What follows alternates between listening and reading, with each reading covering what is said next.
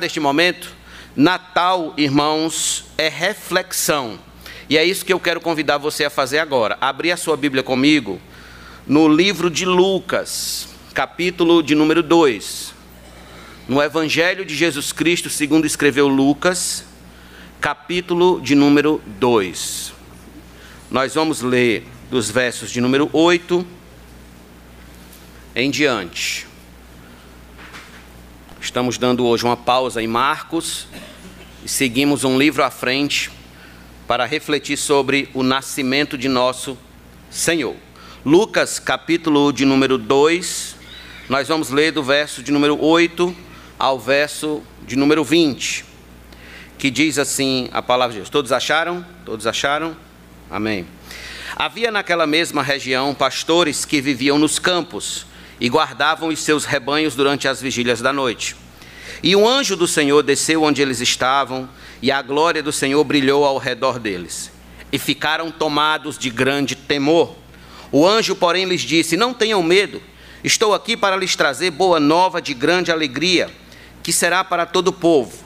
É que hoje, na cidade de Davi, lhes nasceu o Salvador, que é Cristo o Senhor.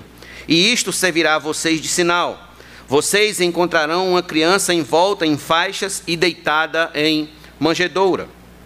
E de repente apareceu com o anjo uma multidão do exército celestial louvando a Deus e dizendo: Glória a Deus nas maiores alturas e paz na terra entre os homens, a quem ele quer bem.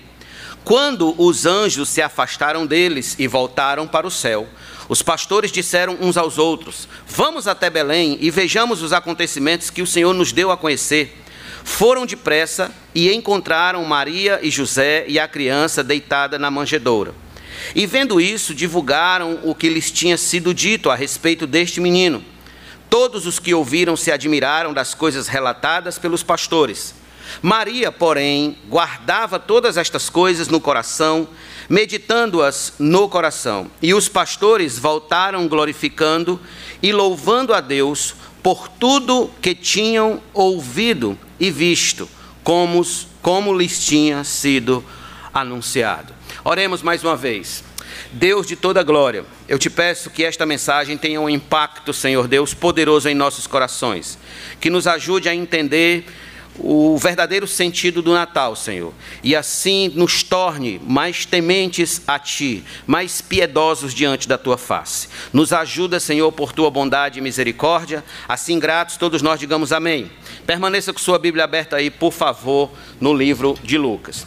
Meus irmãos, no mundo antigo existiam algumas profissões que não eram muito respeitadas, não tinham muito valor em termos de moeda social como por exemplo a profissão de pescador, não tinha muito valor, carpinteiro, pedreiro, agricultor e algumas outras, né, pecuaristas, algumas outras eram tidas como profissões de segunda classe.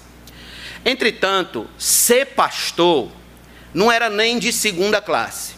Ser pastor era de terceira, de quarta e de quinta classe para lá. Ser pastor de ovelhas era pior de todas as profissões, era a mais desprezada e difamada nas sociedades da época. Porque os pastores comumente tinham fama de indignos de confiança. Muitos, inclusive, costumavam ter aquela prática de confundir o que é teu é meu. E aí eles ganhavam essa má fama. Além disso, os pastores, eles não podiam participar das celebrações cerimoniais no templo. Eles eram considerados como impuros e não podiam, de certo modo, se misturar com o povo.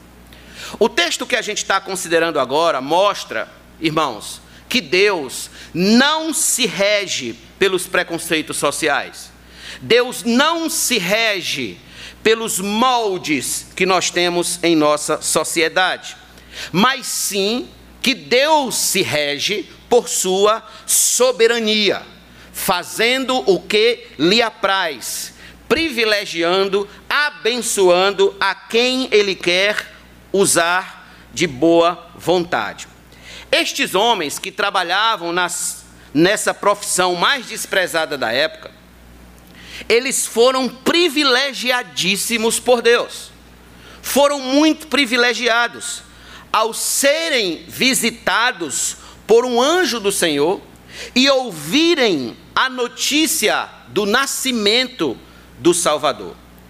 Em muitas outras passagens, nós vemos que Deus, ele tem certo prazer em se revelar aos humildes, aos pequeninos, aos desprezados, aos rejeitados, deixando de fora aqueles que se acham alguma coisa, como os filósofos, os reis, os imperadores e tantos outros soberbos que vivem mundo afora. É como disse o evangelista americano D.L. Moody, ele falou: Deus não manda ninguém embora de mãos vazias, a não ser os que estão cheios de si mesmos. Em Mateus capítulo 11, verso 25 e 26, Jesus disse: Por aquele tempo Jesus exclamou: Graças te dou, ó Pai, Senhor do céu e da terra, porque escondeste estas coisas dos sábios e instruídos e as revelastes aos pequeninos. Sim, ó Pai, porque assim foi do teu agrado. Na primeira carta de Paulo aos Coríntios, no capítulo 1, verso 26 a 29, Paulo escreveu: Irmãos, considerem a vocação de vocês, o chamado de vocês. Não foram chamados muitos sábios segundo a carne, nem muitos poderosos, nem muitos de nobre nascimento. Pelo contrário, Deus escolheu as coisas loucas do mundo para envergonhar os sábios, e escolheu as coisas fracas do mundo para envergonhar as fortes. E Deus escolheu as coisas humildes do mundo e as desprezadas, como esses pastores que nós estamos vendo, e aquelas que não são, para reduzir a nada as que são, a fim de que ninguém se glorie na presença de Deus. Um pensador chamado Robert Leighton disse que as melhores amizades de Deus são os homens humildes. Pois bem, aqui estão exatamente estes homens, desprezados, rejeitados, menosprezados, pastoreando seus rebanhos em alta noite no campo, quando de repente um anjo do Senhor aparece para eles e a glória do Senhor brilha ao redor de todos. O texto diz que eles ficam, de certo modo, apavorados, temerosos. Por quê? Porque, obviamente, algo sobrenatural está acontecendo ali. Eles nunca tinham visto nada igual. Anjos não apareciam assim para todo mundo. Principalmente naquela época, porque já se fazia 400 anos que Deus tinha falado pela última vez através de um profeta. Um comentarista bíblico chamado Leon Morris disse: acredita que esses pastores eram crentes piedosos que esperavam o Salvador. Por isso que eles tiveram esse grande privilégio de receber a visita do anjo. É tanto que eles também viram eles tiveram uma visão celestial de uma, um exército de anjos cantando no céu: Glória a Deus nas maiores alturas e paz na terra entre os homens a quem Ele quer bem. Em outras palavras, participar do acontecimento do Natal é um tremendo privilégio. Participar da festa de Natal é um tremendo privilégio daqueles a quem Deus quer bem nesta terra. Aqueles que não participam e que não dão importância ao nascimento do Salvador, pode ter certeza, esses têm um grande problema com Deus. Mas aqueles que dão importância e participam do nascimento, da festa de nascimento de Cristo, esses são a quem Deus quer bem, ou seja, os seus eleitos antes da fundação do mundo.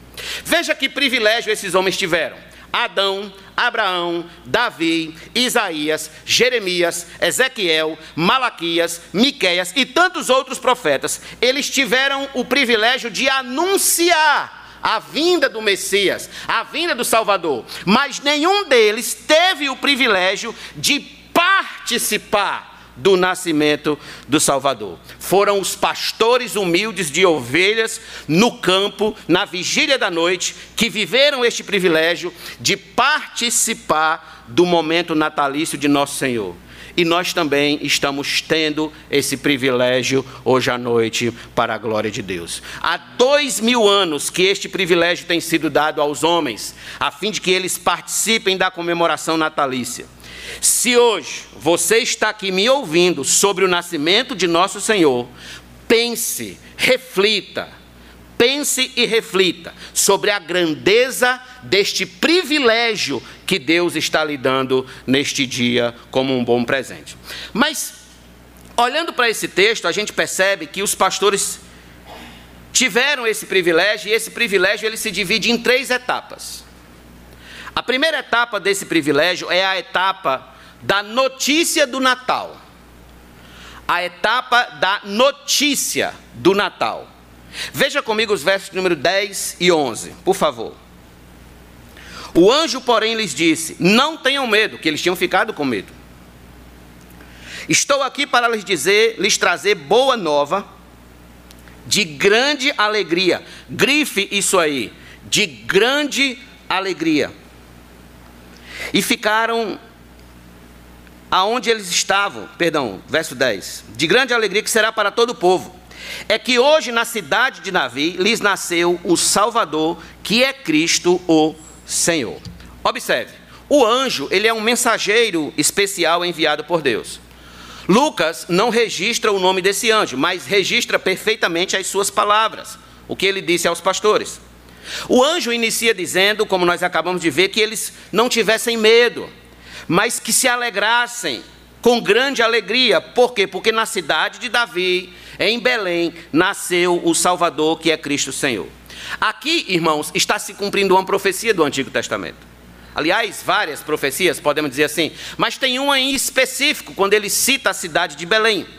Quando o profeta Miqueias, no capítulo 5, versículo 2, disse: E você, Belém Efrata, que é pequena demais para figurar como grupo de milhares de Judá, de você me sairá aquele que há de reinar em Israel, e cujas origens são desde os tempos antigos, desde os dias da eternidade. Os pastores estavam tendo o privilégio de verem uma profecia se cumprir ante seus olhos. Além disso, esta não era uma notícia de mera alegria, não era uma notícia de mero momento alegre, não. O anjo disse que essa era uma notícia de grande alegria, grande alegria. Por que grande alegria? Preste atenção nisso. Porque o Salvador dos homens tinha nascido.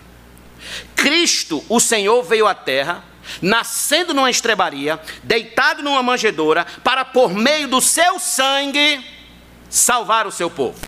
Aqui, irmãos, é onde está a notícia de grande alegria. Aqui é onde está a diferença entre o Natal do ímpio, o Natal do descrente e o Natal do crente, nascido de novo, obviamente. É que o Natal do ímpio, ele pode ter certa alegria.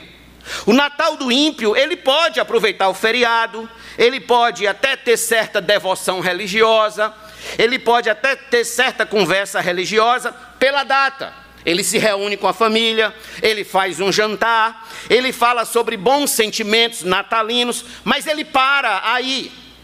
Por outro lado, o Natal do crente é diferente na essência, é diferente na espinha dorsal. É que o Natal do crente genuíno não é algo apenas de mera alegria é algo de grande alegria, de um gozo indizível, de uma alegria inenarrável e eterna. Por quê? Porque a grande alegria do Natal cristão verdadeiro é a notícia de salvação, a notícia de libertação, de escape, de refúgio, de proteção eterna que ela traz. O título que Jesus recebe do anjo aqui, quando nasceu, é que ele é o Salvador. Ou seja, aquele que veio a este mundo não para ser mais uma boa figura moral, de princípios elevados, não, não, não, não, não, não, mas sim para ser o salvador dos homens perdidos em seus pecados. Mas exatamente, Cristo veio nos salvar. Mas nos salvar de quê, pastor? Nos salvar de quê? E eu vou lhe dizer: nos salvar da ira de Deus. Da ira de Deus. Nos salvar do poder do diabo. Nos salvar da escravidão do pecado. Nos salvar da má influência deste mundo tenebroso. No Éden, Deus foi assintosamente ofendido pelo homem. Deus foi covardemente ferido pelo homem. Adão se rebelou contra Deus. A santidade do Senhor foi covardemente ferida. Logo, o homem passou a ser alvo da, da direto, alvo objetivo da ira de Deus. O homem agora passou a conhecer o salário do pecado, que é a morte. O homem passou a conhecer as agruras desta vida como um pouco, um pouco apenas, do que virá como retribuição da ira eterna e justa de Deus. Um puritano chamado Matthew Henry ele disse: Assim como as misericórdias de Deus se renovam a cada manhã para com seu povo, também a sua ira se renova todas as manhãs para com os ímpios. No Salmo de número 11, verso 4 e 6 está escrito: o Senhor está no seu santo templo. Nos céus o Senhor tem o seu trono. Os seus olhos estão atentos, as suas pálpebras sondam os filhos dos homens. O Senhor põe à prova o justo e o ímpio, mas ele abomina quem ama a violência. Fará chover sobre os perversos brasa de fogo e enxofre, e vento abrasador será a parte do cálice deles. Em Romanos capítulo 1, versículo 18, o apóstolo Paulo disse: A ira de Deus se revela do céu contra toda a impiedade e injustiça dos seres humanos, que por meio da injustiça suprimem a verdade. Em Romanos 2, versos 5 e 6, olha o que Paulo disse: Mas por ser teimoso e ter um coração impenitente, você acumula contra si mesmo ira, para o dia da ira e da revelação do justo juízo de Deus que retribuirá a cada um segundo as suas obras. Mas há um texto, irmãos, muito forte. Abra sua Bíblia em Apocalipse capítulo 16, por favor. Apocalipse 16. Veja o que nós temos aí de anúncio sobre a ira de Deus que virá sobre este mundo. Apocalipse 16, versículo de número 1.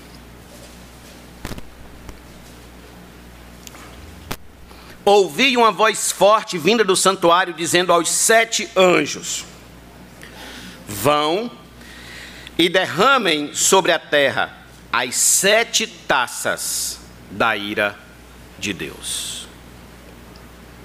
Veja, todos esses textos são apenas uma pequena amostra do que está para vir no futuro próximo. Sobre toda a humanidade sobre todo aquele que não se arrepende dos seus pecados e toma Cristo como seu Senhor e Salvador. Por essa razão, irmãos, que o Natal ele é uma notícia de grande alegria. De grande alegria para o cristão genuíno.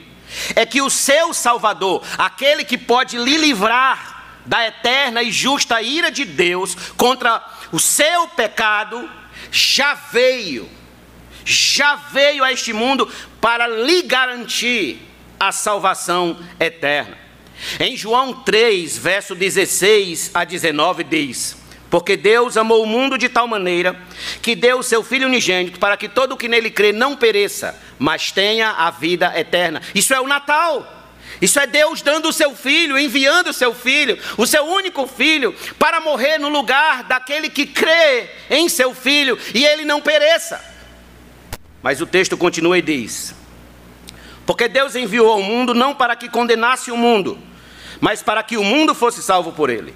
Quem nele crê não é condenado, mas o que não crê, o que não crê, ouça, já está condenado. Não, não, não, pastor, mas espera ainda, não tem. Não, você crê? Creio. Certo? Salvo. Não creio. Então já está, não estará, já está. Você vai só cumprir a tabela nessa terra para o destino final. Mas você já está. João 3,31. Por isso, quem crê no Filho tem a vida eterna. Quem se mantém rebelde contra o Filho não verá a vida, mas sobre ele permanece a ira de Deus. Essa é a nossa condição desde o nascimento debaixo da ira de Deus herdeiro de uma natureza rebelde, caída, maledicente, maligna, inclinada ao mal, filhos da ira por natureza, como o apóstolo Paulo vai dizer, filhos da ira, como diz Paulo. Então, quando a gente toma Cristo como nosso Salvador, é dessa condição de condenado que nós somos salvos, que nós somos livres pelo sangue de Cristo. Ele é o Cordeiro de Deus que, sacrificado na cruz, tira o pecado de todo aquele que se refugia nele. Tira a condenação de cima, das costas daquele indivíduo, daquele homem, daquela mulher. Por isso que a notícia é de grande alegria. Grande.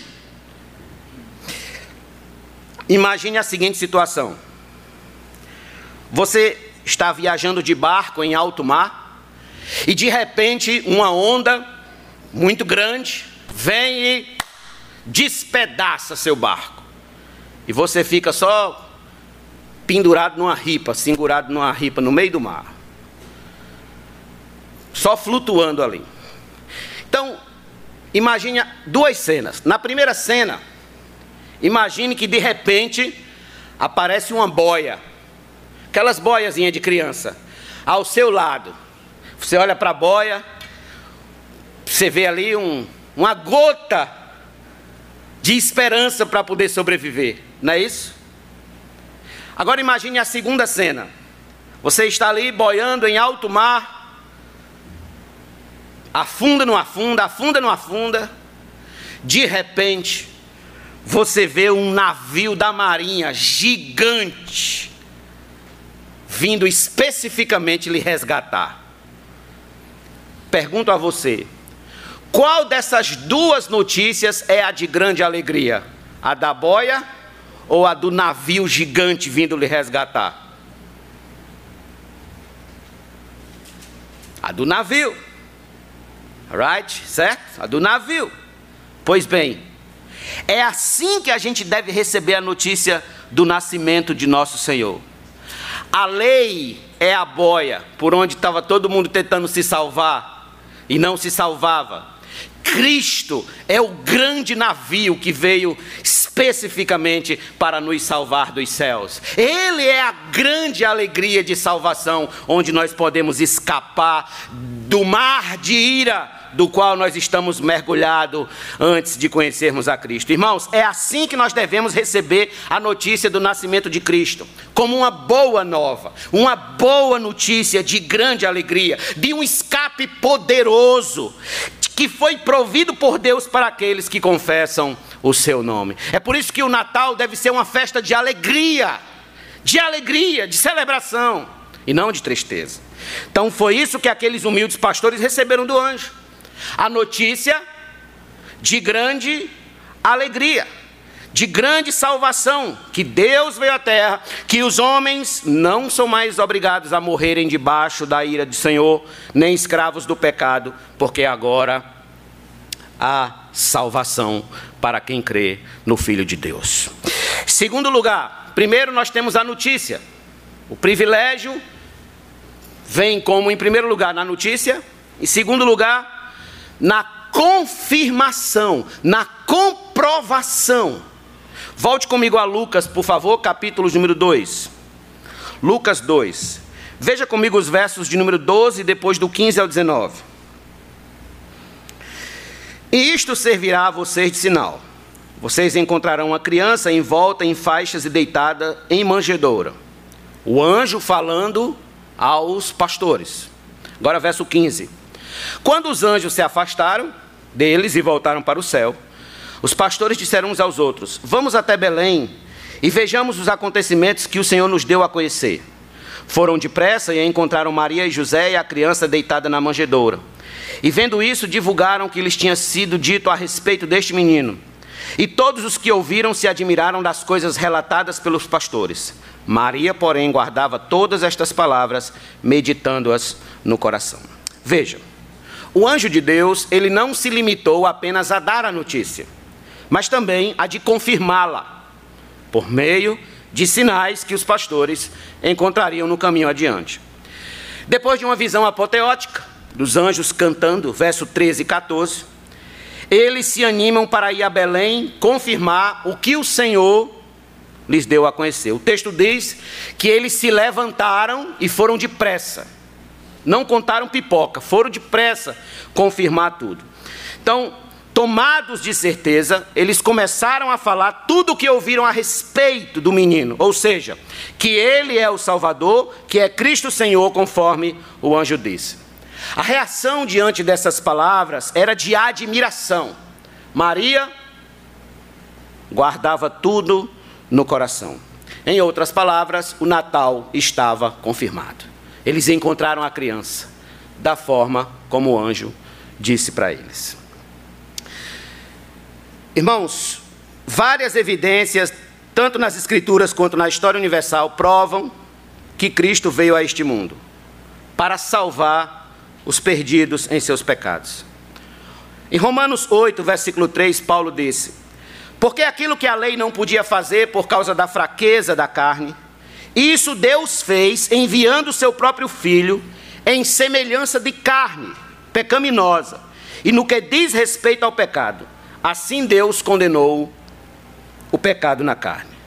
Em Gálatas, capítulo 4, verso 4 e 5, Paulo diz: Mas quando chegou a plenitude do tempo, Deus enviou o seu filho, nascido de mulher, nascido sob a lei, para resgatar os que estavam sob a lei, a fim de que recebessem a adoção de filhos.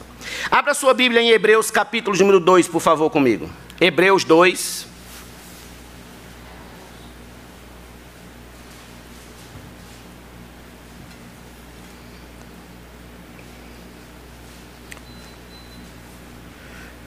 Veja o que está escrito. Visto, pois, que os filhos têm participação comum de carne e sangue, também Jesus igualmente participou dessas coisas, para que por sua morte destruísse aquele que tem o poder da morte, a saber, o diabo, e livrasse todos os que, pelo pavor da morte, estavam sujeitos à escravidão. 1 João capítulo 4, versículo 9 disse: Nisso se manifestou o amor de Deus em nós em haver Deus enviado seu Filho unigênito ao mundo para vivermos por meio dele. Perceba, os pastores estavam tendo o privilégio, privilégio de participar diretamente, objetivamente, do momento histórico e teológico. Do Filho de Deus nascer ali na frente deles. Certo, pastor, mas esse é a, é a prova bíblica. E tem prova arqueológica? Óbvio que tem. Vocês sabem por que exatamente que Maria e José foram até Belém? Volte comigo para Lucas capítulo 2, por favor.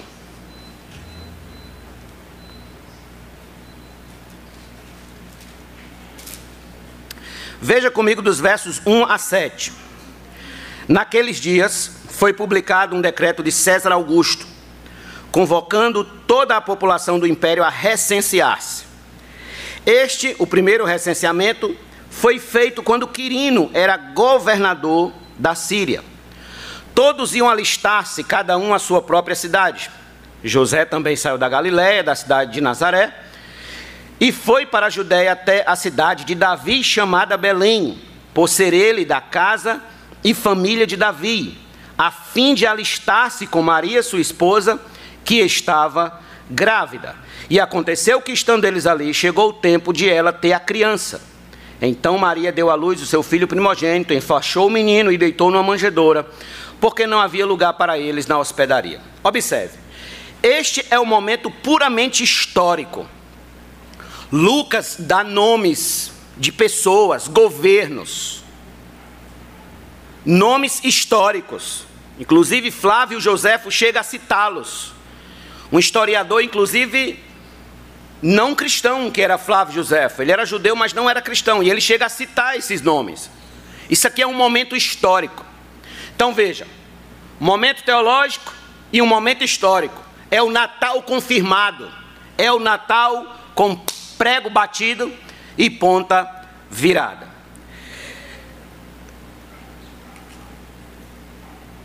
No livro O Monge e o Executivo, eu ganhei de presente há um tempo atrás e resolvi ler esses dias. E tem uma parte lá do livro falando sobre Jesus que eu achei muito interessante. Eles tomam Jesus como o maior exemplo, a maior referência de liderança do mundo. Logo, eles tomam nosso Senhor como essa referência E eles dizem o seguinte: veja, vamos analisar os fatos. Hoje, mais de 2 bilhões de pessoas, um terço dos seres humanos deste planeta, se dizem cristãos.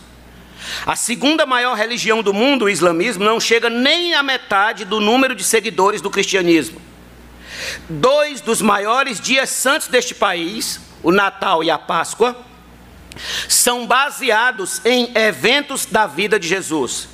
E nosso calendário até conta os anos a partir do nascimento dele, há mais de dois mil anos. Não importa se você é budista, hinduísta, ateu ou da igreja da moda. Ninguém pode negar que Jesus veio e influenciou bilhões de pessoas, hoje e ao longo da história. Ninguém está próximo nem do segundo lugar de quem foi Jesus Cristo. Em outras palavras, o que eles estão dizendo é o seguinte: até o ateu, até o ateu, ele tem de parar neste dia, mesmo não crendo em Cristo, para reverenciá-lo. Porque ele não pode trabalhar. Ele tem que parar. A China ateísta não recebe nada do Ocidente. Tem que parar. Até o ateu, sabe o que é isso? Natal confirmado pela história. Até o ateu tem que parar. Ouça, meu amigo, pelo bem de sua alma, é importante você fazer o que os pastores fizeram. Ouviu sobre o nascimento de Cristo? Levante-se depressa e viva para Ele. Levante-se depressa e socorra-se nele. Não perca tempo revolvendo sobre o chão da dúvida, sobre o piso da dúvida. Busque encontrar Jesus, busque confirmar Jesus no seu coração. Busque confirmar se ele nasceu no seu coração e se ele está aí dentro. Você precisa buscar comprovar para si mesmo que o Senhor é o seu Senhor. Confirmar na sua alma a boa nova de grande alegria, confirmar a presença de Cristo na sua vida, salvando, guiando, orientando, controlando toda a sua história, todo o seu ser. E aqui é onde entra o elemento da fé. Por que o elemento da fé? Porque, ainda que eu lhe dê todas as evidências históricas, científicas, que você possa imaginar, arqueológicas, todas. Isso não necessariamente significará que você terá fé em Cristo. Por quê, pastor? Porque fé é um presente que Deus nos dá. É um presente que Ele nos dá. É um presente de Deus aos homens. E é este presente que nós precisamos pedir a Ele todos os dias. Se já temos fé em nosso Senhor e Salvador, precisamos pedir que a cada dia mais Ele aumente essa fé em nosso coração. Em Romanos capítulo 8, versículo 16, Paulo disse: O próprio Espírito confirma, comprova, com o nosso Espírito, que somos filhos de Deus. O próprio Espírito. Então, irmãos, esta é a segunda etapa do privilégio desses pastores de participar do Natal. Na primeira, receber a notícia. Na segunda, confirmaram a notícia. E na terceira etapa, terceiro e último lugar, tem a celebração do Natal. Celebração. E é interessante porque nesse texto de Lucas, nós temos, em primeiro lugar, nós temos os anjos celebrando o Natal. Veja comigo o verso de número 13 e 14. E de repente apareceu com o anjo uma multidão do exército celestial louvando a Deus, dizendo: Glória a Deus nas maiores alturas e paz na terra entre os homens a quem Ele quer bem. Glória a Deus! Os anjos estão cantando isso. Eles estão celebrando o Natal. Estão felizes. Estão alegres porque o Salvador dos homens, o Deus deles, obviamente, desceu a este mundo para salvar os homens a quem Ele quer bem. Após dar a notícia aos pastores, e os anjos aparecerem glorificando a Deus e desejando paz na terra entre os homens, a segunda observação que nós temos é que depois que eles recebem a notícia, que eles confirmam a notícia, que eles veem a criança deitada numa manjedoura, que eles veem Maria, veem José, veem toda a cena conforme o anjo anunciou para eles. Eles não se aguentam, irmãos.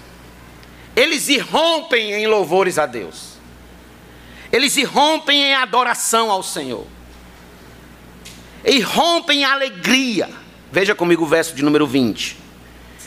E os pastores voltaram glorificando e louvando a Deus por tudo o que tinham ouvido e visto como lhes tinham sido anunciado. Que fidelidade a do Senhor, hein? O que o Senhor diz que é, é. Como ele diz que é, é. Não muda-se uma vírgula. Quão maravilhoso é esse Deus. Irmãos, eu creio que depois desse dia, esses homens nunca mais foram os mesmos. Eles falaram com o anjo, eles viram um exército de anjos cantando, e depois eles viram o Salvador ante seus olhos. Nunca mais a vida desses homens foi a mesma. Não tinha como haver outra reação senão esta de louvor, adoração, celebração, coração feliz, alma satisfeita, espírito exultando em grande alegria, vida absolutamente transformada.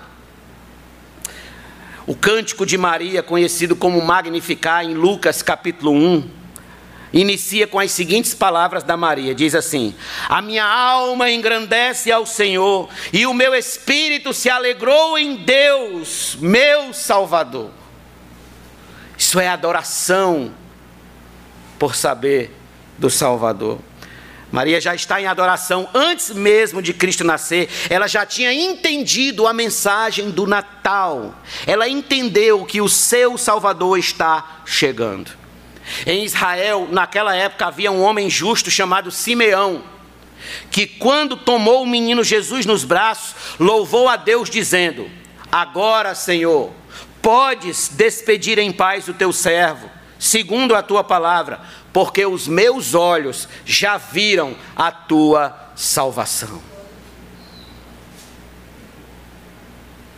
Irmãos, quando entendemos a verdadeira mensagem do Natal,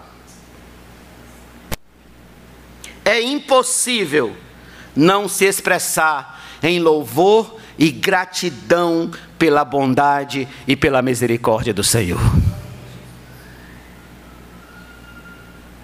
Esse é o grande ponto.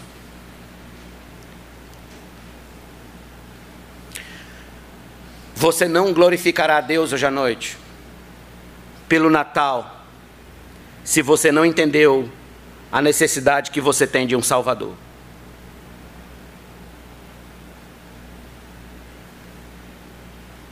Se você não entendeu a vileza do seu pecado, a ofensa do seu pecado a Deus.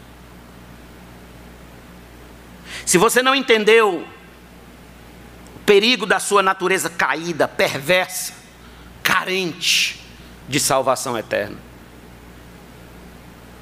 Porque ocorre que aqueles pastores, eles sabiam, eles entenderam, eles compreenderam que eles precisavam de um Salvador. E ali estava o Salvador, na manjedoura nascido como um bebê em Belém, nasceu o Salvador, ali estava. O anjo, conforme o anjo descreveu, tudo estava confirmado. Logo, eles não se aguentaram e eles louvaram e glorificaram a Deus.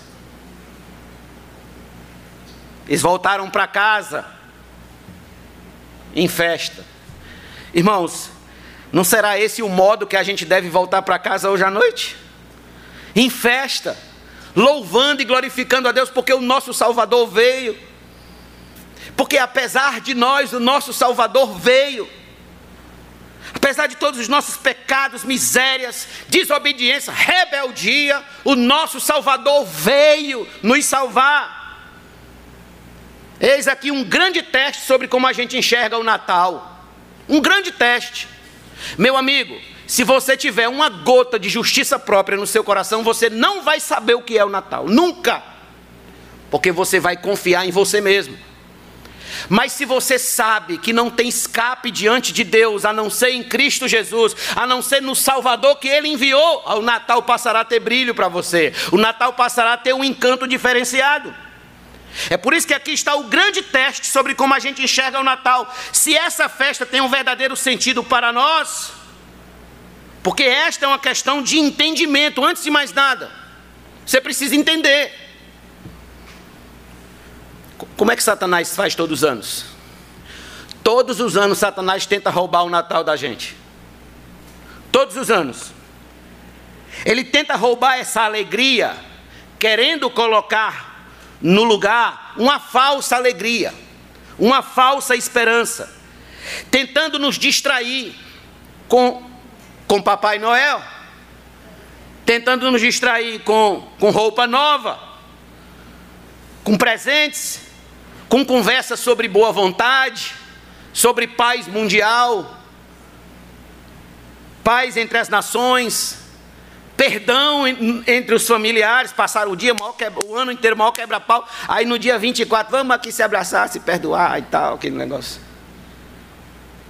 Então, Satanás todos os anos tenta nos roubar a alegria, a verdadeira alegria do Natal, que não é essa, a verdadeira alegria do Natal, ela repousa quando você entende o Natal. Quando você entende o verdadeiro sentido do Natal, que é exatamente isso, é entender que o seu Salvador veio. Aí eu pergunto, irmão, será se entendemos que somos pecadores que não podem salvar a si mesmos? Será se compreendemos que se o Filho de Deus não tivesse vindo ao mundo, nós permaneceríamos debaixo da justa ira de Deus contra o nosso pecado? Será se a gente consegue discernir que este mundo ele comemora o Natal apenas por entretenimento e e não por convicção de pecado, e não por convicção da necessidade de um Salvador. O crente, ele comemora o Natal por convicção de pecado. Ele tem convicção de pecado, de que é um pecador e de que se Jesus não tivesse vindo, ele estava perdido. Será se sabemos que a manjedoura não seria nada se não houvesse cruz? A manjedoura não significaria nada se não houvesse a cruz estendida no Calvário. Eu pergunto: será se enxergamos o Natal como o nosso último escape diante de Deus? O nosso último escape é a vinda de Cristo. Se conseguimos responder afirmativamente essas perguntas, se conseguimos enxergar o Natal como nosso último escape, se conseguimos entender que somos pecadores que não podem salvar a si mesmo, então nós não nos aguentaremos e louvaremos a Deus, engrandeceremos a Deus como fez Maria, glorificaremos o seu nome. Nosso culto de celebração de Natal ganha, ganhará muito mais cores, brilho, vida, razão, sentido de ser, beleza. Conseguiremos dizer um aleluia um amém, um glória a Deus. É como disse Timothy Keller: o Natal é a prova que o homem não pode salvar a si mesmo. O Natal é a prova que você e eu, nós não podemos salvar a nós mesmos. Portanto, meu amigo e minha amiga, em nome de Deus e das Escrituras, celebre o Natal. Alegre-se no fato de que Deus enviou seu filho para morrer no seu lugar. Alegre-se no fato dele proporcionar um escape e resgatar você e trazer você para morar com ele e levá-lo para a eternidade de uma vez por todas. Celebre isso, alegre-se nisso, louve a Deus por isso. O Natal, de certo modo, ele é um paradoxo. Por um lado, há um certo elemento de tristeza por causa do nosso pecado, e deve haver, de um Deus tão bom, tão maravilhoso, enviar seu filho para morrer no lugar de pessoas tão perversas feito a gente. Por outro lado, o Natal, ele tem um tom de alegria muito grande, irmãos. Como disse o anjo, de grande alegria porque Deus foi misericordioso e nos providenciou um Salvador através de seu Filho amado Jesus Cristo. Existia um, um pensador chamado Walt Dier, e ele disse o seguinte: Cristo despojou-se da coroa para coroar-nos, pôs de lado suas vestes para com elas cobrir nossos farrapos, e desceu do céu para conservar-nos fora do inferno. Jejuou 40 dias para poder banquetear-se conosco por toda a eternidade. Desceu do céu à terra para poder enviar-nos da terra para o céu. Foi isso que Jesus fez. O Natal é exatamente isso homens que jamais conseguiriam salvar a si mesmos, agora têm a oportunidade através do novo e vivo caminho que é Cristo Jesus. Vocês lembram que a gente cantou aqui no hino 30? Que diz assim: Glória a Deus, glória a Deus, canta os anjos lá nos céus. Boas novas de perdão, graça excelsa, salvação Prova deste amor dá o Redentor. Permita-me encerrar citando um trecho dos sermões natalinos do Dr. Martin Lloyd Jones. Dr. Martin Lloyd Jones, quando pregando sobre o Magnificar, ele disse o seguinte: escute bem, abre aspas. Povo amado, amados amigos, vocês deram ouvido a esta mensagem? Será que vocês surpreendem agora que os anjos cantaram? Que todos cantam quando sabem quem Ele é e por que veio a este mundo? Você tem sabedoria demais para aceitar essas coisas? Se você acha que tem, não tem nada para esperar se não ser colocado entre os dispersos rejeitados. Você é grande demais, grandioso demais para humilhar-se, pois será posto abaixo. Você estará em seu leito de morte, desvalido, sem esperança, em desespero, vendo que não tem nada. Você é rico. Dia virá em que vai perceber que estará de mãos vazias e que não possui nada. Humilhe-se, pois. Humilhe-se, pois. Trate de enxergar a sua necessidade. Creia no Senhor Jesus Cristo, o bebê de Belém, o Cristo do Calvário o glorioso ser que surgiu dentre os mortos na ressurreição, o Rei dos Reis, Senhor dos Senhores, sentado à destra de Deus neste minuto, Jesus Cristo é o Rei que voltará para reinar. Caia aos seus pés, creia nele, entregue-se a ele, e ele o encherá de muitos bens, até você ficar transbordando de suas gloriosas riquezas. Amém. Humilhe-se diante do bebê de Belém e entregue sua vida por completa a Ele. Aproveite o privilégio que é dado a poucos, que é o de participar de Natal, da celebração de Natal. Teve um hino que a gente cantou, você está com um cantor cristão aí?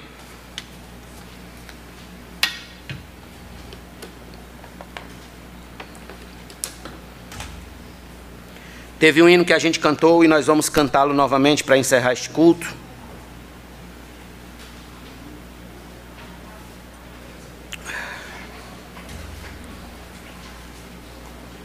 O verdadeiro louvor, irmãos, ele é medido pelo entendimento, pela razão. Tenham cuidado com louvores que geram muita emoção, mas não dizem nada em suas letras. O verdadeiro louvor a Deus, ele precisa ser medido pelo grau de conhecimento bíblico que há dentro dele. E nesse louvor nós temos muito, muito do que foi falado agora nessa mensagem. De que o Natal é exatamente a mensagem de que a gente precisa de um Salvador, um verdadeiro Salvador não porque merecemos alguma coisa, mas porque a gente carece urgentemente de um Salvador por causa das nossas misérias. No, na segunda estrofe do hino diz assim: Eu sei o sentido do Natal, pois na história tem o seu lugar. Cristo veio para nos salvar. O que Ele é para mim? O que Ele é para você? O que Ele é para nós?